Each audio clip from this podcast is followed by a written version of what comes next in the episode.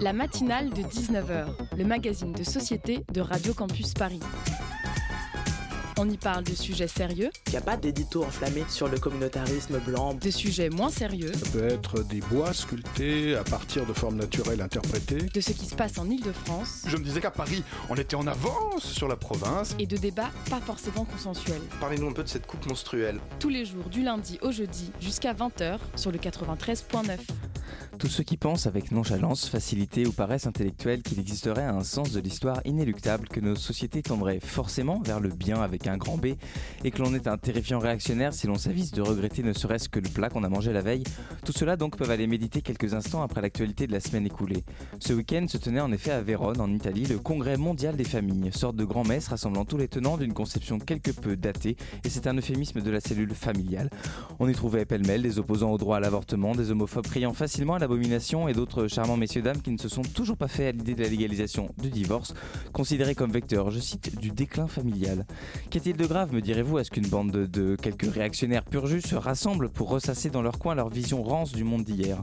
Rien, vous répondrai-je, si seulement cette manifestation ne s'était pas déroulée en Italie, en plein cœur de l'Europe, donc avec le haut patronage des ministres italiens de l'Intérieur et de la Famille. Rien, si seulement cette lugubre kermesse était un cas isolé et que des manifestations anti-avortement ne se multipliaient pas dans de nombreux pays.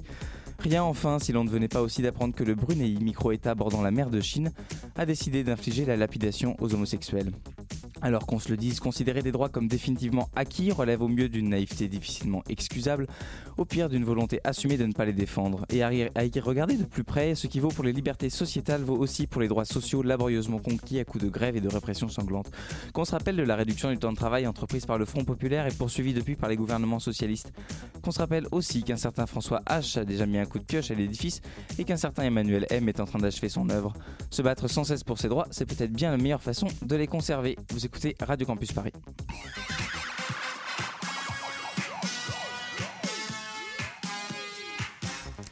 Bonsoir à toutes et à tous. Ce soir, la matinale n'a ni Dieu ni maître puisqu'elle s'intéresse à l'autogestion de la commune de Paris en 71, en 1871, aux expériences de démocratie directe de Porto Alegre au Brésil notamment.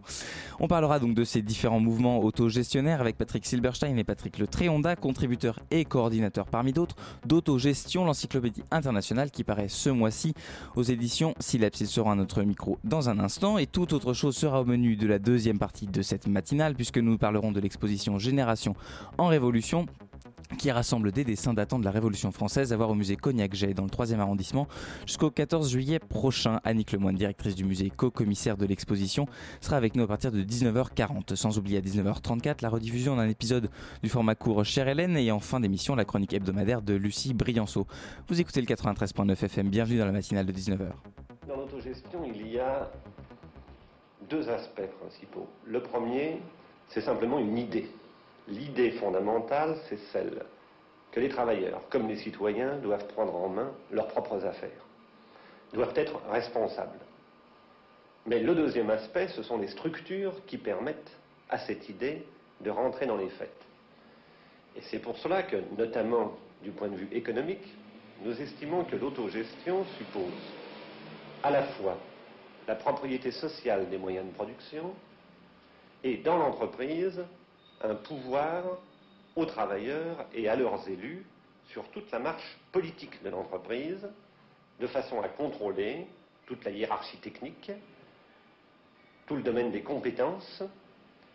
Au fond, c'est une construction par laquelle les travailleurs redeviennent maîtres de leur travail, du produit de leur travail, du but de leur travail. On vient d'entendre une archive INA avec la voix d'Edmond Maire, ancien secrétaire général de la CFDT. Patrick Silberstein et Patrick Le Tréonda, bonsoir. Bonsoir. Bonsoir. Alors vous faites partie donc de l'équipe qui a coordonné euh, la rédaction de cette encyclopédie internationale euh, consacrée à l'autogestion. Euh, vous avez également rédigé certaines des entrées qu'on peut trouver dans ces six volumes, donc qui font à peu près 2400 pages, si si je ne me trompe pas. On va on va y venir avec moi pour animer cet entretien. Vincent Michel de la rédaction de Radio Campus Paris. Bonsoir Vincent. Bonsoir Hugo. Bonsoir à tous. Alors la première question justement c'est un petit peu sur cette euh, sur l'étendue de ce de ce projet. C'est 300 euh, entrées à peu près 35 euh, pays qui vont qui sont concernés qui sont traités dans, dans, ces six volumes. Et c'est une période qui va à peu près de 1848 à aujourd'hui. Quels sont les points communs justement de toutes ces expériences aussi diverses dans le temps et dans l'espace de l'autogestion? Qu'est-ce qui les, qu'est-ce qui les rallie? Bah, ce qui nous a marqué dans, ce parcours historique et je dirais planétaire, c'est que partout on, retrouve euh, euh, une intelligence et une imagination euh, hors du commun du point de vue des acteurs et des actrices lorsqu'il s'agit d'organiser un nouvel horizon. Plus simplement, c'est lorsque les uns et les autres, ou les unes et les autres, nous sommes confrontés un problème, à une impasse euh, économique, un licenciement euh, écologique, euh, l'installation d'un aéroport architectural, une expulsion de logements. Comment les uns les autres nous allons pouvoir trouver une solution sans se retrouver dans une posture de demander quelque chose à quelqu'un et notamment à l'État. C'est-à-dire, vous, l'État, donnez-moi quelque chose. Et en fait, ce qui marque euh, euh, l'activité euh, que nous décrivons assez multiple dans cette encyclopédie, c'est que les gens créent leurs solutions ici et maintenant. Alors peut-être avant de revenir vraiment sur le fond et, l'autogestion tel que vous venez de nous la décrire, un mot peut-être sur l'encyclopédie en elle-même. comme vous l'avez dit, c'est une somme, c'est six volumes. Qu'est-ce qui, d'une part, vous a conduit à, vous lancer dans ce projet et surtout qui a collaboré à cette rédaction?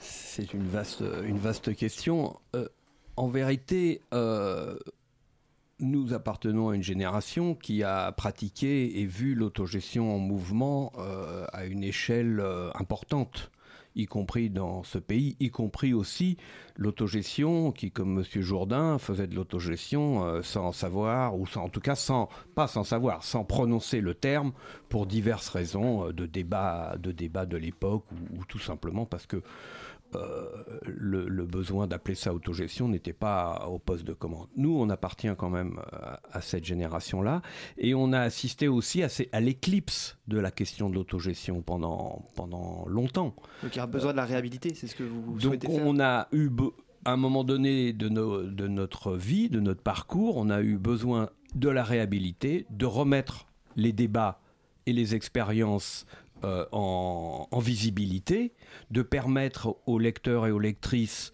euh, plus jeunes euh, d'avoir accès à des textes introuvables, à des expériences oubliées, aux plus vieux d'entre nous pour reprendre des discussions, et aussi parce qu'à un moment donné, l'autogestion, notamment en Argentine dans les années 2000, au début des années 2000, est devenue, est redevenue une pratique sociale de masse posant des problèmes de fond euh, où euh, évidemment des travailleurs euh, et des travailleuses face au pas licenciement, face à l'abandon par les, par les entrepreneurs, par les patrons, par l'État des entreprises ou à l'effondrement de l'économie, il a bien fallu qu'ils se mettent, ils s'emparent de leur outil de travail, le remettent en marche, et commence à euh, produire, à se payer, euh, comme, euh, comme en 1973 à LIP.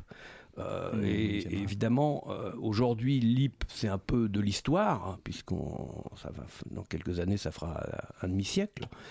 mais l'idée de LIP, c'est on produit, on vend, on se paye, est une mmh. idée qui est toujours qui est toujours présente et voilà donc nous on a eu envie à un moment donné de, de, de mettre tout ça de mettre tout ça, y compris avec les débats, les contradictions, les limites, euh, hmm. euh, les expériences euh, avortées, les expériences qui ont buté sur divers éléments internes, extérieurs, la Yougoslavie dont on ne parle plus. ou dont on a parlé que comme le hmm. pays où les gens s'en sont entretués à un moment ou à un autre. Mais avant ça, il y a eu l'autogestion en Yougoslavie. Et tout ça, il fallait le remettre un peu, euh, non pas au goût du jour, mais voilà, nous, on avait envie, parce que nous pensons que c'est euh, c'est une voie pour mm. sortir du, du, libéralisme, voire du, capital, enfin, du capitalisme, pour le dire comme ça. Et vous parliez juste à l'instant de, de l'éclipse euh, qu'a connue l'autogestion de, la nécessité de la remettre au goût du jour. Et vous évoquez dans, le, prologue de cette encyclopédie les guizots et les méternistes de notre temps. Qui, qui sont ces ennemis de l'autogestion et pourquoi l'autogestion a-t-elle disparu, a-t-elle été éclipsée jusqu'à récemment? On va peut-être rappeler aussi pour nos auditeurs Guizot, Metternich un peu s'il y a une référence à faire. Non, ce qu'on a voulu dire, c'est que, disons, des années 90, euh, milieu des années 80 jusqu'au euh, milieu, début des années 2000, quoi, euh, il y a une véritablement une, à la fois une, offensive idéologique du capital et un, énorme désespoir. Je pense que nos sociétés à ce moment-là, et nous en avons encore des traces aujourd'hui, il y a un désespoir terrible qui s'est emparé des gens d'en bas, des subalternes, des opprimés, des exploités. Il n'y avait plus d'alternative. Euh, et dans ce cadre-là, ces, ces, ces ces Metternich se sont imposés. Alors, euh, bah, ça peut être euh, Monsieur Reagan, Madame Thatcher, euh, Monsieur Blair. Euh, mais, pourtant, c'est un peu paradoxal parce que Guizot, euh, si on reprend bon, cette figure du 19e siècle en France, qui est un petit peu la figure de l'État finalement, qui, qui vient frapper en fait le, la société, le, bas. pourtant, là, les, acteurs que vous venez d'évoquer sont plutôt des chants du libéralisme, donc de l'absence d'État. Donc, comment on pourrait un peu comparer ça Oui, là, on peut ouvrir un débat sur la question du, du, libéralisme et de sa relation à l'État. Euh, Madame Thatcher était une énorme, une très importante figure du libéralisme et euh, pour le recul de l'État. Sauf en sur une question la répression sociale, l'appareil d'État répressif. Donc, et je rappelle que lorsque les banques ou euh, des secteurs de l'automobile peuvent connaître des difficultés, l'État réapparaît mm. chez les libéraux. Donc la relation des libéraux à l'État est extrêmement compliquée. Mm. Pour nous, autogestionnaires, à l'éclair, pour nous, à l'éclair, nous construisons de l'anti-État avec l'autogestion. Mm. Nous, nous construisons des espaces qui ne, qui ne recourent pas à l'État, justement. Nous sommes pour une autodétermination. L'autogestion, c'est la, propre, la libre autodétermination des acteurs sociaux dans la construction de leurs alternatives. Alors, du coup, pour rebondir, euh, si on prend des exemples vraiment de l'actualité, bon, de ces cinq dernières années jusqu'à aujourd'hui, euh, on a vu avec euh, certaines entreprises emblématiques, je pense au Fourneau à Florange, mais maintenant, là, très récemment, l'entreprise Ford aussi en Aquitaine, qu'est-ce qui bloque en fait? Qu'est-ce qui fait que ces, salariés n'ont pas pu finalement reprendre leur outil de travail en main? Qu'est-ce qui, Comment vous analysez ça? Ben, il y, a, il, y a plusieurs éléments. Il y a, il y a le fait que, que malheureusement, il y a peu de forces politiques, voire pas du tout, en tout cas à une échelle significative, et peu de forces syndicales, en dehors de Solidaire par exemple, qui a cette conception de l'autogestion, ou en tout cas de la reprise des entreprises euh, sous forme euh, coopérative, autogérée, etc., puisque toutes les, toutes les, formes sont, sont, permises, puisque l'idée euh, n'est pas de l'idée de l'autogestion n'est pas d'imposer ou de, ou de formuler une réponse unique, etc., mais que ça peut, ça prend évidemment en fonction de contextes locaux, de rapports de force, de, de réalités sociologiques ou, ou économiques, ça peut prendre des formes différentes. Alors on peut le on, peut le regretter, mais on voit que dans les interstices, on a vu ces dernières années que dans les interstices, euh, y compris contre des grandes multinationales comme euh, Fralib, euh, qui est devenu Scopti, mm. contre Unilever, on a vu que des équipes, et là c'était par ailleurs des équipes de la CGT, hein, des équipes se sont, emparées sous une, où euh, se sont réappropriés leur outil de travail et ont formé des coopératives, etc. Euh, euh, très récemment, là, il y a eu General Motors, par exemple, licencie des milliers et des milliers de salariés dans dans ces usines du nord des États-Unis du Canada. les syndicats américains réagissent à, leur manière, comme d'habitude, en négociant, euh, des, etc. Une partie des travailleurs s'est réunie contre leur direction syndicale, avec les habitants, euh, pour réclamer euh, les uns la nationalisation de General Motors, Nous sommes au Canada et dans le nord des États-Unis. Les autres, pas forcément en opposition, la, la, la, transformation de General Motors en, en, coopérative.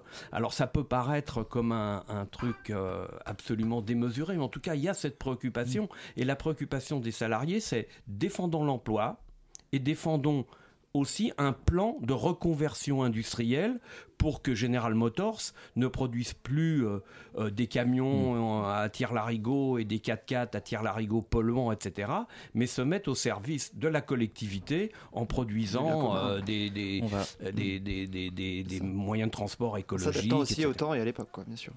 Alors on va, on va, on va revenir sur ces aspects-là, parce qu'il y a aussi des questions écologiques et plus largement sociales. On, on, y reviendra dans un instant. Patrick Silverstein et Patrick Le vous restez avec nous. On se retrouve dans un tout petit instant sur Radio Campus Paris.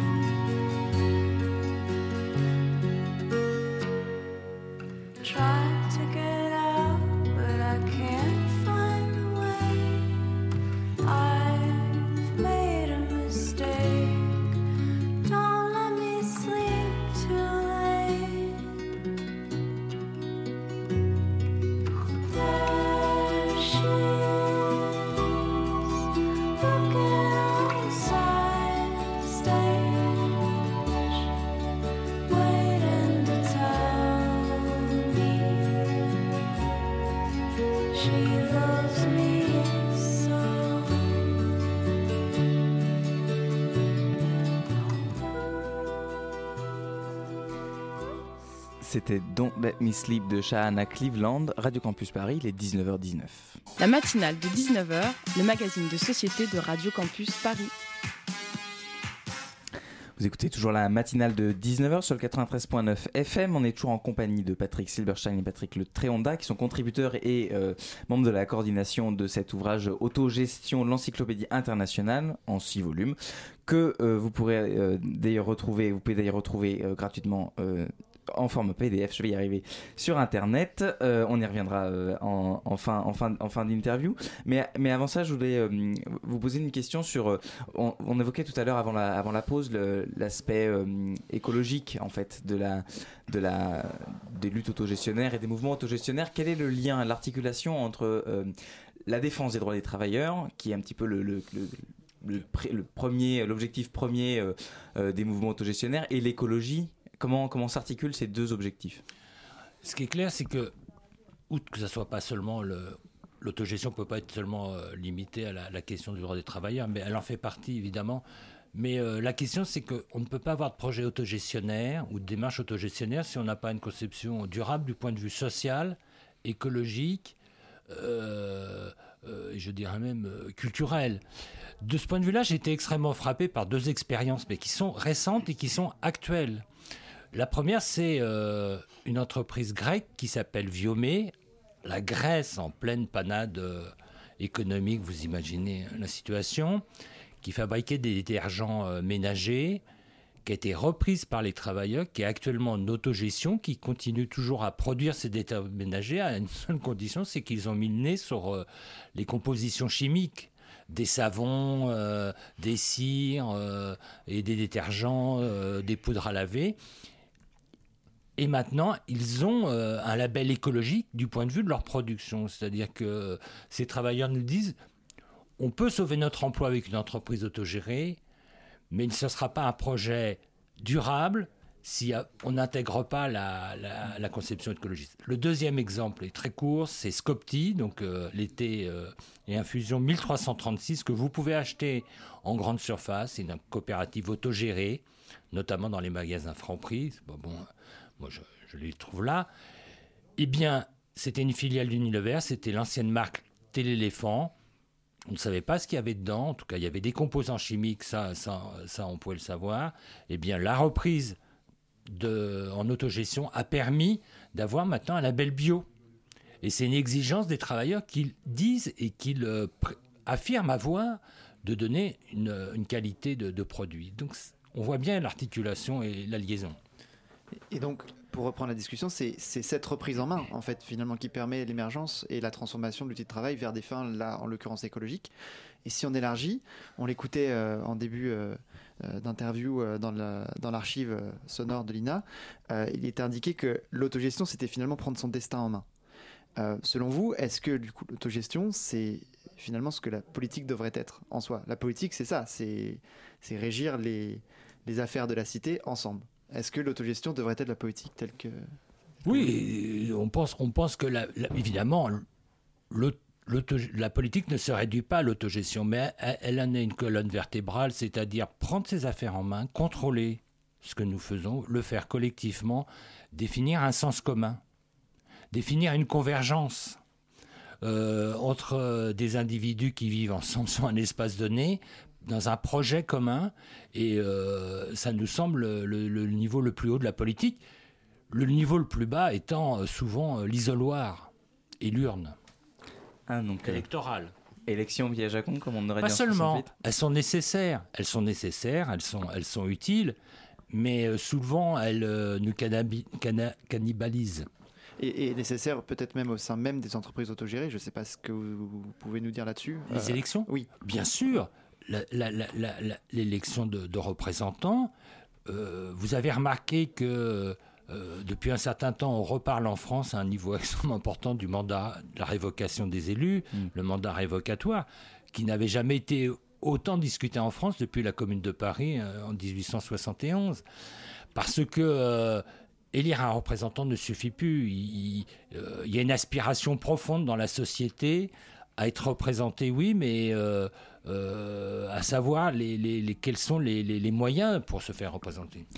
Vous parliez tout à l'heure euh, de, de, de, la, faible représentation euh, syndicale et politique euh, des, mouvements autogestionnaires. Quel est ce rapport aux syndicats qui sont traditionnellement les, enfin, ou qui ont comme mission première de représenter les travailleurs dans l'entreprise?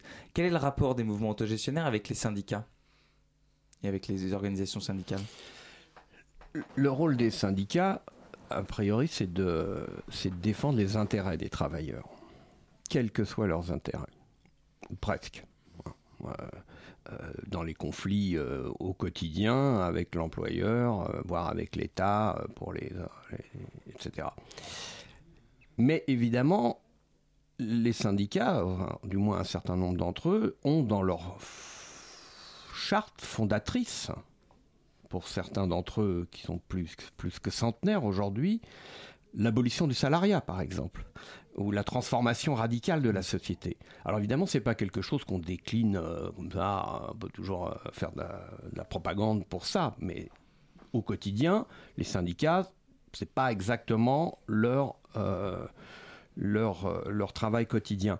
Mais à partir du moment où ils ont cette volonté-là, où ils devraient avoir cette volonté-là, c'est que dans certaines circonstances, soit de crise politique, et, et sociale majeure, comme mai 68, soit dans des circonstances de crise de crise économique dans laquelle nous traînons depuis maintenant un certain nombre de décennies, mais de crise politique semi-majeure comme dans laquelle nous sommes en France depuis 4 mois, 5 mois maintenant, euh, soit dans des moments particuliers de crise locaux, locale, euh, comme Ford, comme la fermeture de telle et telle entreprise, Ascoval, euh, les syndicats pourraient, devraient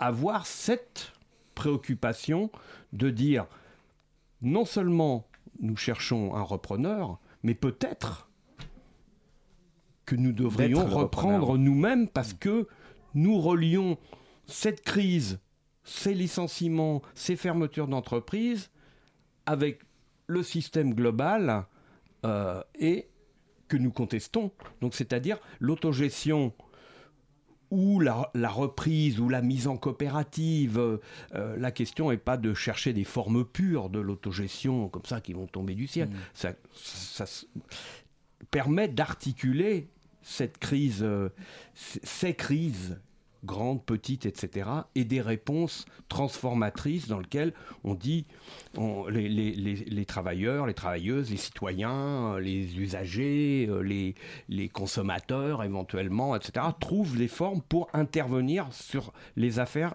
qui, qui les concernent directement, voire indirectement.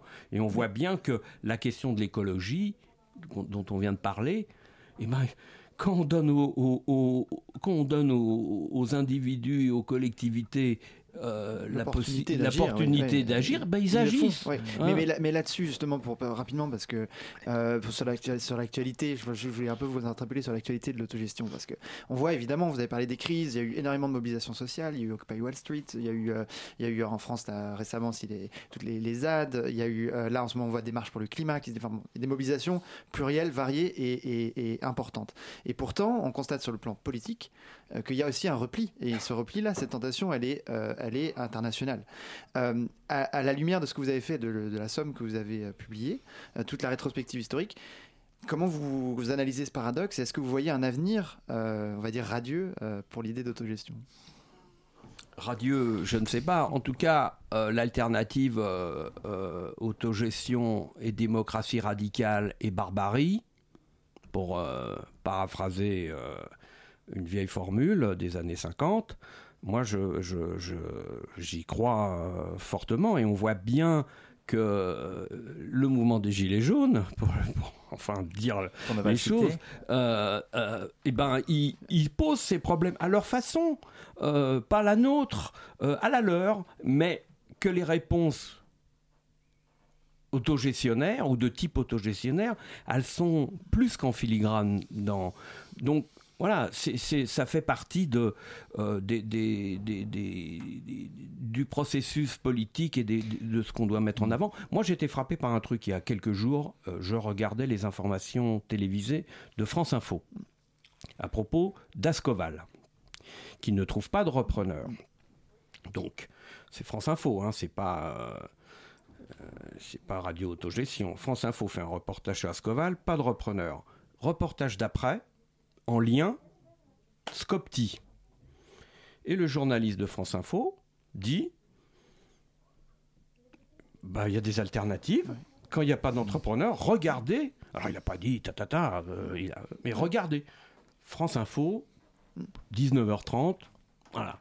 Donc ça veut dire que c'est possible, que c'est crédible, c'est possible et, et, que c'est souhaitable et que y compris des journalistes qui sont n'ont pas forcément cette préoccupation politique immédiate perçoivent bien que et euh, intellectuellement ça percute, que ça percute. Donc nous on a on, du coup cette cette euh, cette encyclopédie qu'on a mis des années des années à assembler, à, assembler, à, écrire, etc. Bah, elle peut-être qu'elle est plus actuelle que ce qu'on avait l'impression de faire quand on l'a entamée, c'est-à-dire faire un travail euh, de, compilation historique pour un avenir euh, qui nous échappait un peu, mais peut-être que bon, l'avenir nous le dira. L'avenir nous, nous le dira. Puis euh, vous- avez l'air optimiste, donc euh, gardons, euh, gardons espoir. On suivra bien évidemment toutes, toutes ces actualités avec, avec attention. Et on rappelle donc cette encyclopédie internationale, autogestion, l'encyclopédie internationale, c'est donc en libre accès sur internet au format PDF pour un prix de 30 euros en librairie, il me semble. C'est aux éditions Sileps. Merci beaucoup Patrick Silverstein et Patrick Le Tréonda d'avoir été avec nous dans ce studio et belle soirée à vous. Bonsoir. Merci. Et merci à Vincent Michel d'avoir conduit cet entretien Merci avec à toi. moi. À la prochaine fois. À la prochaine. Vous écoutez la matinale de 19h sur Radio Campus Paris. On se retrouve juste après ça.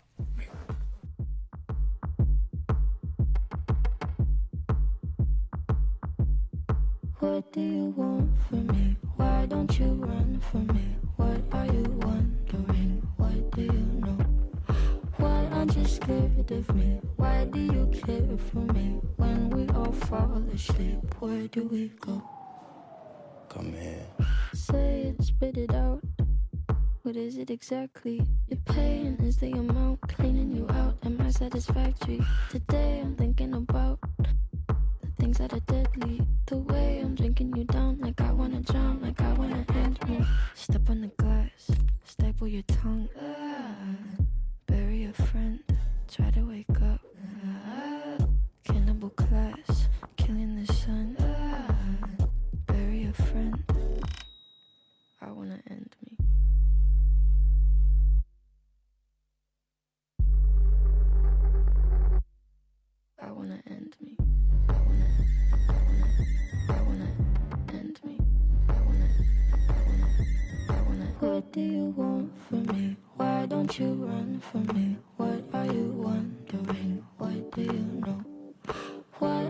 Scared of me? Why do you care for me? When we all fall asleep, where do we go? Listen. keep you in the dark. What had you expected? Me to make you my art and make you a star and get you connected. I'll meet you in the park. I'll be calm and collected. But we knew right from the start that you'd fall apart cause I'm too expensive. Your talk would be something that shouldn't be said out loud. Honestly, I thought that I would be dead by now. Calling security, keeping my head held down. Bury the hatchet or bury your friend right now. The debt I owe, gotta sell my soul. Cause I can't say no, no, I can't say no. Then my limbs are frozen, my eyes won't close. And I can't say no, I can't say no. Careful. Step on the glass, staple your tongue.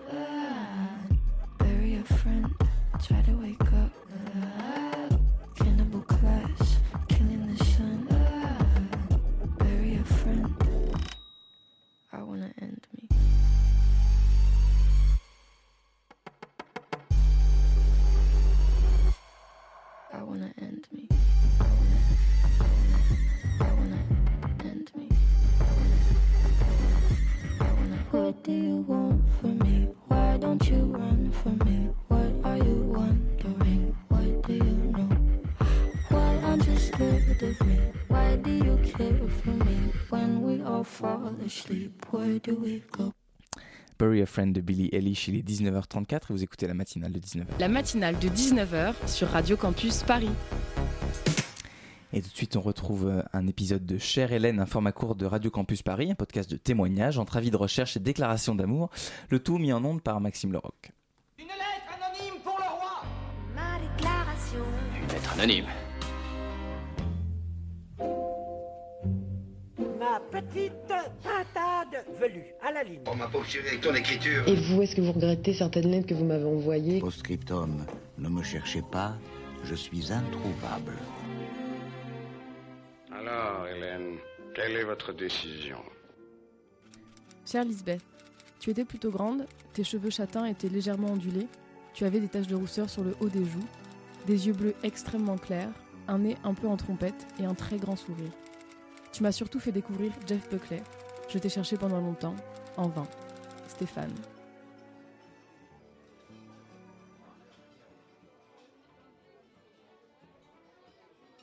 Je travaillais en fait depuis trois ans. J'ai été débauché par une colonie en fait dans l'Irlande du Sud, dans le comté du Kerry, juste à côté d'une- des îles dans lesquelles ont été tournés le dernier Star Wars.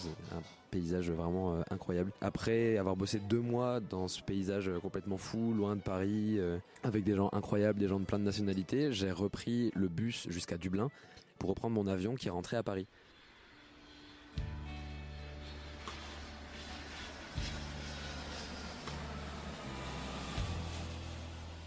Et du coup, il y a deux personnes qui s'assoient à côté de moi, une très grande blonde aux cheveux frisés et un très grand brun aussi, hyper classe. Et en fait, ils sont trop sympas, ils sont, ils sont jeunes.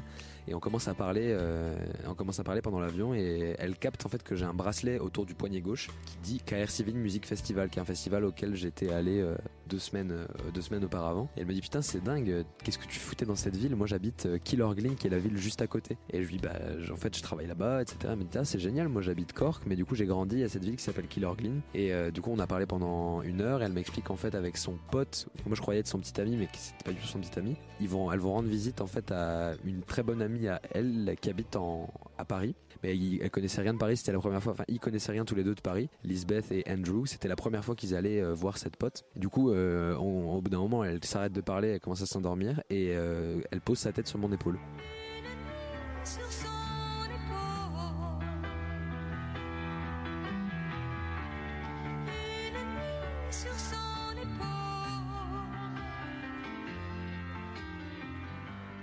J'étais assez surpris de ce truc et on, finit le vol, euh, on finit le vol, euh, tout se passe très bien. On atterrit à Beauvais en fait et ils savent pas trop comment aller à Paris, s'ils prennent la navette, s'ils prennent un train. Du coup moi je leur dis que je vais faire du stop, donc on fait du stop à trois. Il y a un mec qui nous dépose à Porte-Maillot. Donc je rejoins leur amie Marie et du coup leur pote me remercie à fond, c'est très chaleureux et ils me disent bah si tu veux euh, viens boire un verre ce soir. Moi je m'attendais à juste leur dire au revoir et basta. Donc je les rejoins, moi j'ai ramené un peu parce que j'avais peur d'être tout seul et de me retrouver euh, genre dans un truc hyper gênant où clairement j'étais intéressé par cette fille euh, Elisabeth quoi. Lisbeth même pour être plus précis. Et du coup on se retrouve le soir dans le bar. On parle c'est hyper cool. Euh, on, passe une très très bonne soirée ensemble. Et juste avant de partir on s'échange les numéros. Et vraiment à la toute fin on s'échange un, un baiser euh, assez court mais très intense. Et on se revoit plus parce qu'elle part dans le sud de la France. Et on se dit peut-être qu'on se reverra quand elle remonte par Paris. Sauf que une semaine après mon portable casse. Et j'ai évidemment pas sauvegardé son numéro ailleurs. Et j'ai évidemment pas son nom de famille et euh, j'ai pas de quoi euh, rechercher par Facebook ou quoi que ce soit, je la retrouve absolument pas. Puis le temps a passé et j'ai euh, j'ai depuis j'ai eu une meuf et tout va très bien quoi. Mais du coup c'était un ça a été je l'ai cherché pendant assez longtemps quoi.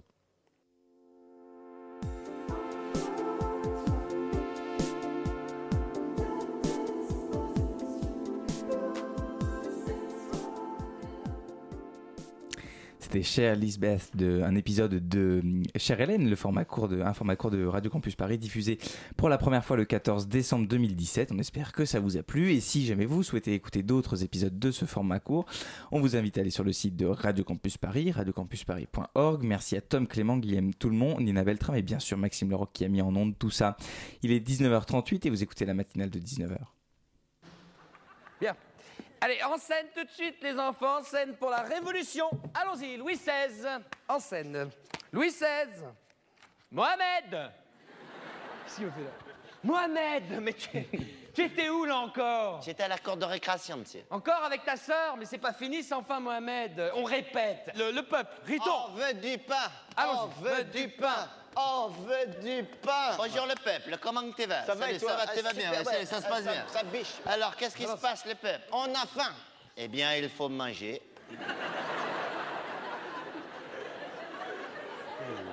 Bon, c'est pas grave. euh, on- on- Oui, mais on n'y arrive pas. Eh bien, il faut te forcer.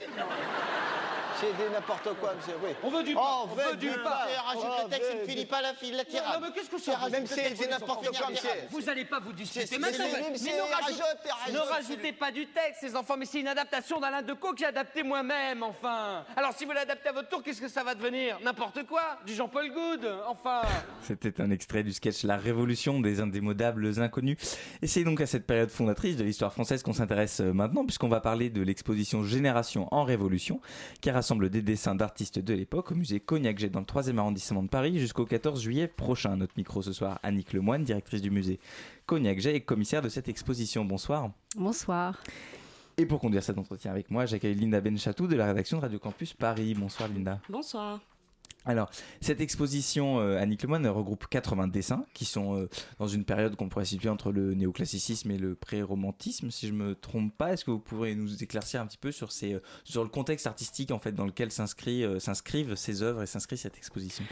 Oui, alors le choix c'était de présenter un corpus de 80 dessins, je vous le dirai après lesquels et pourquoi, mais euh, qui ont la particularité d'avoir été euh, réalisés par des artistes qui, avaient 30 ans au temps de la Révolution française et donc qui ont vécu de plein fouet euh, ce tournant de l'histoire de France, un- une période extrêmement mouvementée qui voit donc qui est le résultat de bouleversements politiques, économiques et sociaux et qui a aussi des conséquences radicales sur euh, la scène artistique du moment.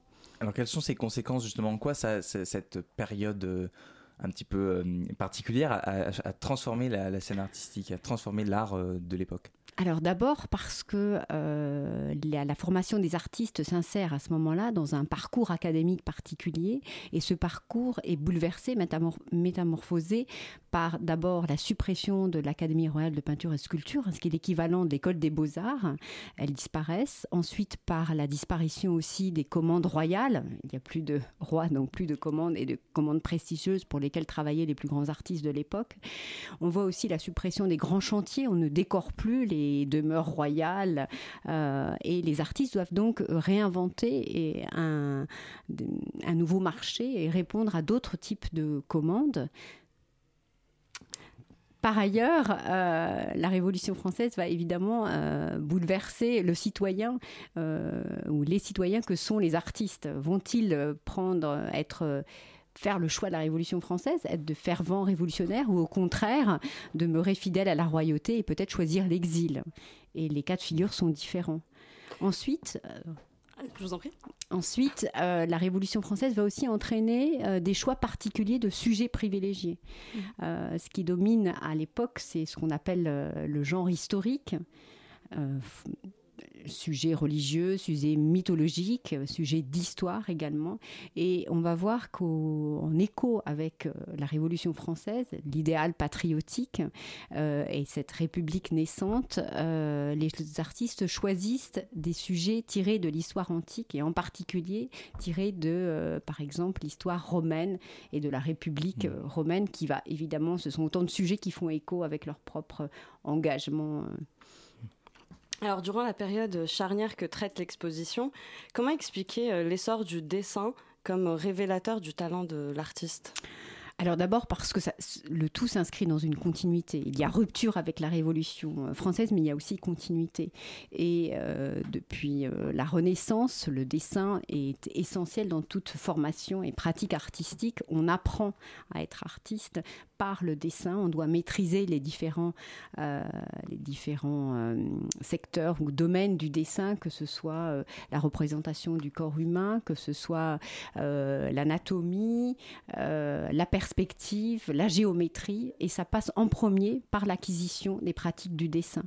Ensuite, la période révolutionnaire voit vraiment témoigne d'un essor encore plus important pour le dessin, comme aussi exemple de d'une pratique où le, dessin euh, la ligne, la pureté de la ligne va dominer euh, au regard de l'art qui euh, qui était en vogue à l'époque euh, avant la Révolution française, lié à la couleur, au sens. Et l'importance du dessin euh, répond aussi à l'essor de ce qu'on appelle le néoclassicisme, un retour encore plus fort pour le modèle antique dans la forme comme dans le contenu et dans la ligne. Alors, la représentation de l'homme en dessin est glorifiée, je pense. Qu'est-ce qui suscite pour vous, chez les artistes, euh, chez les artistes de l'époque, de replacer l'homme au centre du, du monde? Alors là, à nouveau, c'est toujours euh, une histoire de continuité et l'héritage de la Renaissance hein, qui place l'homme au centre du monde, toujours en se référant au modèle antique. Euh, l'homme est, est- est une- de- de- euh, le modèle parfait.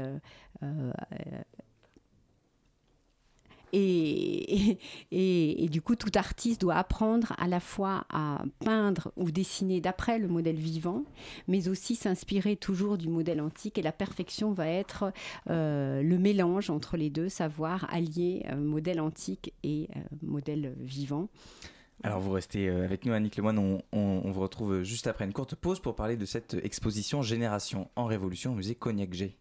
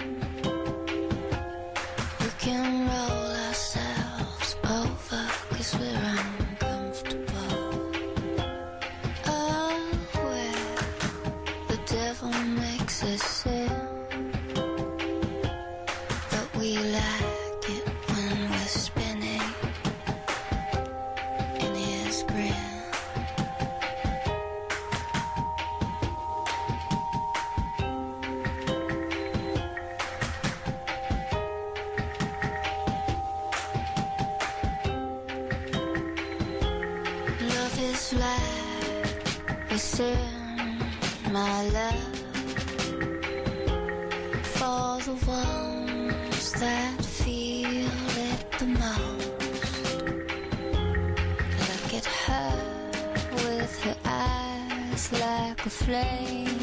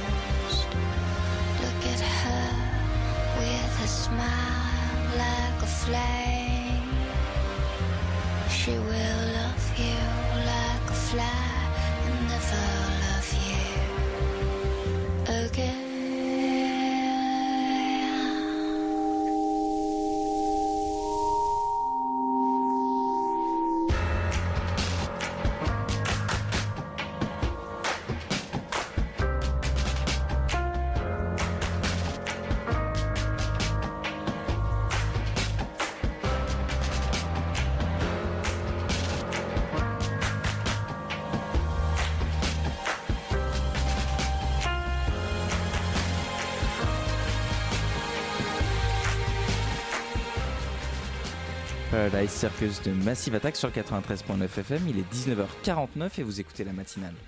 La matinale de 19h sur Radio Campus Paris.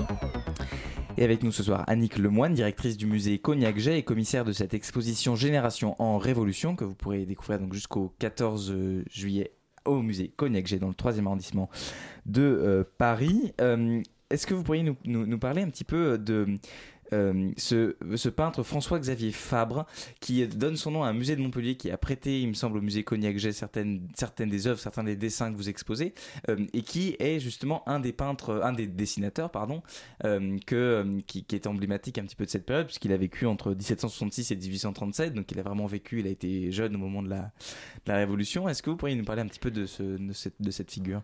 En effet, alors justement, ce que vous pouvez voir au musée Cognac-G euh, sont des dessins qui proviennent intégralement du musée Fabre de Montpellier et parce que ce musée a été constitué euh, par euh, le noyau principal du musée a été constitué par euh, François-Xavier Fabre, qui est un des élèves chéris de David. Il faut dire que la Révolution française euh, est aussi un moment où un artiste domine la scène artistique, et c'est David, euh, qui est un fervent révolutionnaire, un artisan de la terreur également, qui va participer à la suppression des différentes institutions dont je vous ai parlé, euh, et euh, Les académies, euh, les académies, fervent anti-académiste. exactement.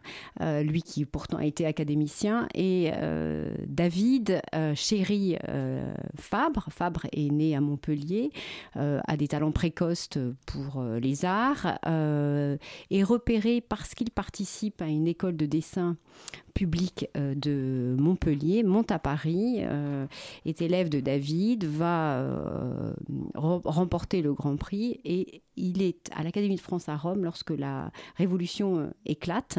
Bien que ce soit un élève chéri de David, ce n'est pas un fervent révolutionnaire, mais au contraire, au contraire un royaliste qui vous montre que les choses ne sont pas aussi toujours noires ou blancs. Ils vont rester liés toute leur vie. Fabre est un fervent admirateur de David, mais euh, à la suite de la Révolution française, il choisit de ne pas rentrer en France et de rester en exil en Italie. Et toute sa carrière va se poursuivre en Italie, où il va devenir expert, marchand d'art et collectionneur. Pendant sa carrière italienne, il va réunir un ensemble très riche de peintures et de dessins de ses contemporains. Il revient à la fin de sa vie à Montpellier et décide de valoriser, de participer à l'essor de sa ville en créant euh, un musée des beaux-arts qui porte encore son nom, le musée Fabre de Montpellier, en donnant à deux en, deux temps et à la fin de sa vie, enfin à sa mort, l'ensemble de sa collection au musée.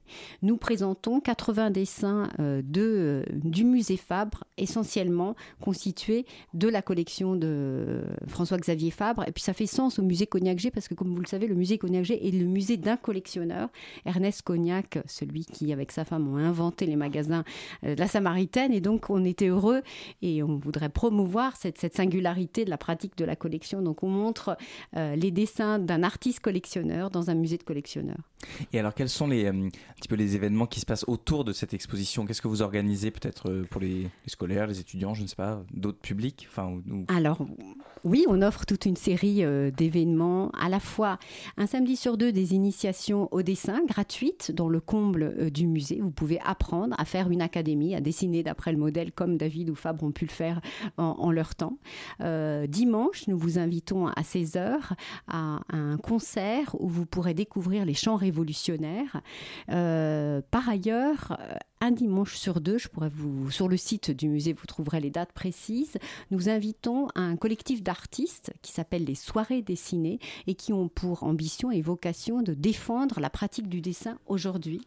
Ils s'installent dans le comble et euh, proposent euh, de, enfin, ou dessinent euh, une fresque monumentale qui est en perpétuelle évolution puisqu'ils la reprennent d'un dimanche sur l'autre et qui à la fois s'inspire des dessins présentés dans l'exposition et aussi de l'actualité. Donc on, tro- on retrouve les gilets jaunes dans le comble euh, de Cognac G. de la Révolution. Merci beaucoup, euh, Annick Lemoine, d'avoir été en notre compagnie ce soir. Je rappelle que vous êtes donc directrice du musée Cognac-G, où vous pourrez retrouver, chers auditeurs, cette exposition Génération en Révolution jusqu'au 14 juillet prochain. Merci, belle soirée à vous. Merci à vous. Et merci à Linda Benchatou d'avoir animé cette interview. Je vous en prie. Il est 19h54 et vous écoutez Radio Campus Paris. La matinale de 19h, du lundi au jeudi jusqu'à 20h sur Radio Campus Paris. Et c'est l'heure de la chronique hebdomadaire de Lucie Brianceau. Bonsoir Lucie, mais dis-moi, tu n'aurais pas un petit peu bronzé depuis la semaine dernière? Alors, c'est pas du tout radiophonique ce que tu es en train de faire, mais je vois ce que tu veux dire. feuille. Hugo, je me suis bel et bien accordé un petit week-end hors Paris. Bon, j'ai été en Slovaquie et pas aux Maldives, et je suis toujours aussi blanche, mais grâce à cette merveilleuse annonce, on va pouvoir rentrer dans le cœur de cette chronique. L'Europe regorge de petits pays dont on connaît pas grand-chose. En tant que Stéphane Bern, bon marché de Radio Campus, j'ai eu envie de vous parler de la Slovaquie ce soir. La Slovaquie, pour les auditeurs assis près du radiateur, c'est un petit pays de l'Europe centrale, membre de l'Union européenne depuis 2004 et possédant à peine 6 millions d'habitants. C'est le genre de pays tellement peu connu que si je parle de Bratislava, on peut croire que je parle d'une spécialité culinaire alors que en fait c'est la capitale. Jusqu'en 1993, la Slovaquie et la République tchèque faisaient partie de la Tchécoslovaquie. Autant Prague fait partie des capitales touristiques, autant Bratislava est plutôt laissée pour compte à ce niveau-là. Et c'est assez surprenant puisqu'elle est située à une heure de voiture seulement de Vienne, capitale de l'Autriche, bien plus, bien plus populaire. Si je connaissais bien ce pays, c'est parce que j'y ai effectué mon Erasmus. Parmi les raisons fallacieuses qui m'ont fait choisir ce pays, c'est que la bière y est la moins chère d'Europe. La pinte est à 1,50€. C'est le rêve de tout étudiant fauché qui se respecte. Aussi, les trains sont gratuits pour les étudiants jusqu'à 26 ans. Cher SNCF, s'il te plaît, prends exemple. Je, je suis tombée amoureuse de Bratislava, et voici pourquoi. Elle a un petit côté dimanche chez mamie. La nourriture est hyper bonne, tu es bien accueilli. Alors c'est vrai, au bout d'une journée, t'as déjà plus rien à faire car les activités sont limitées. Pourtant, ça t'empêche pas de vouloir y retourner. La Slovaquie fait surtout partie des pays qui n'intéressent pas grand monde. Les Slovaques, ils ne sont pas riches, ils n'ont pas vraiment d'impact politique et à part Adriana Karambeu, il n'y a pas de Slovaques vraiment célèbres. La Slovaquie, c'est aussi un pays avec des gros problèmes de corruption. On a tendance à penser qu'à partir du moment où on est dans l'Union européenne, on est forcément en démocratie.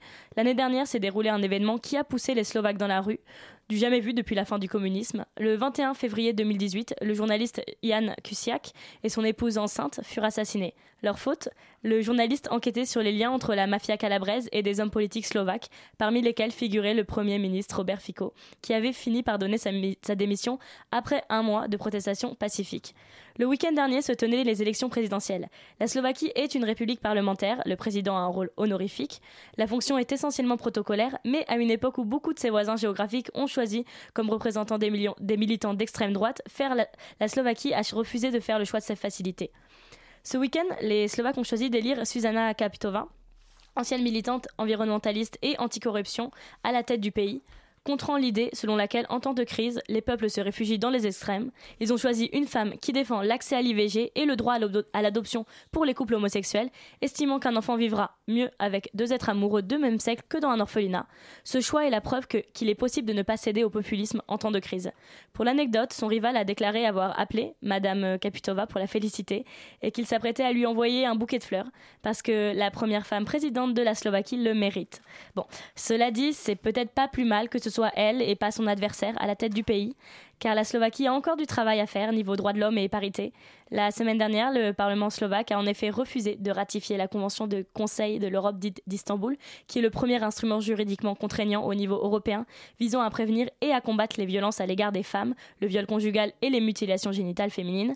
Le mariage homosexuel y est d'ailleurs toujours illégal et certaines villes sont dirigées par des néo-nazis. Réjouissant. Alors, si vous ne savez pas où aller pour votre prochain week-end et que l'Est vous attire, n'oubliez pas la Slovaquie. En plus, certaines compagnies low cost proposent des vols qui vous compteront seulement la modique somme de 50 euros aller-retour. Vraiment, tout va bien. Enfin, jusqu'à la prochaine fois. Merci Lucie pour ce voyage et à la semaine prochaine pour une nouvelle chronique. La matinale de 19h est terminée pour aujourd'hui, mais avant de se dire au revoir, disons d'abord merci à tous ceux qui ont participé à cette émission, merci à nos invités, mais aussi à toute l'équipe, Bettina Lioret qui coordonne la matinale de 19h, merci aussi à Vincent Michel et Lina Benchatou à la co-interview, à Lucie Brianceau pour sa chronique et à Antonin Simard à la réalisation ce soir, et merci à vous chères auditrices et chers auditeurs d'avoir été à l'écoute de cette matinale que vous pourrez bien, entendu écouter et réécouter en podcast en vous rendant sur le site de Radio Campus Paris ou en allant explorer notre page Facebook. Tout de suite, vous avez rendez-vous avec Extérieur Nuit, l'émission de cinéma de Radio Campus Paris. Bonsoir Elisabeth. Et oui, bah, émission de cinéma, mais ce soir on débriefe Série Mania. Euh, on va aussi parler des sorties ciné de la semaine, je te rassure. Ah, très bien, alors on vous, on vous écoute, on vous retrouve tout de suite. La matinale revient pour sa part demain à la même heure, 19h. Belle soirée à l'écoute de Radio Campus Paris.